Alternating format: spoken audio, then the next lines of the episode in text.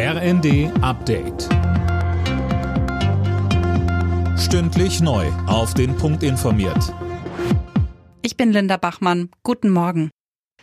Wie will die Ampelkoalition die Menschen in Deutschland wegen der hohen Preise weiter entlasten? Das werden wir wohl am Vormittag erfahren. Manuel Anhut. Dann will Kanzler Scholz nach den Beratungen der Koalitionsspitzen vor die Presse treten. Noch immer wird im Berliner Kanzleramt über ein drittes Entlastungspaket verhandelt und das schon seit gestern Mittag. Vorab waren viele Ideen in Umlauf gebracht worden, etwa Direktzahlungen für Menschen mit niedrigen Einkommen, etwa Rentner und Studierende, Steuerentlastungen oder auch eine 9-Euro-Ticket-Nachfolge. Das von russischen Truppen besetzte Atomkraftwerk Saporischia in der Südukraine ist wieder vom Netz genommen worden. Das hat die Internationale Atomenergiebehörde mitgeteilt.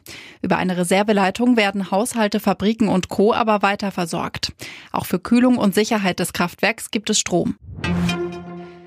Schon wieder hat es nicht geklappt. Der Jungfernflug der neuen US-Mondrakete Artemis 1 musste gestern Abend erneut verschoben werden.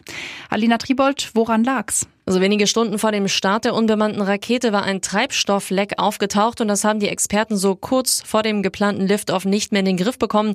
Das ist ein bisschen wie am Montag, da war der Start ja auch schon wegen technischer Probleme abgeblasen worden. Einen dritten Versuch in den kommenden Tagen schließt die NASA aus. Das noch bis Dienstag bestehende Zeitfenster, das liegt nicht mehr auf dem Tisch, hieß es. In der Fußball-Bundesliga hat der FC Bayern zum zweiten Mal in Folge Punkte liegen lassen. Bei Union Berlin reichte es nur zu einem 1 zu 1. Der SC Freiburg übernimmt nach einem 3 zu 2 in Leverkusen die Tabellenführung.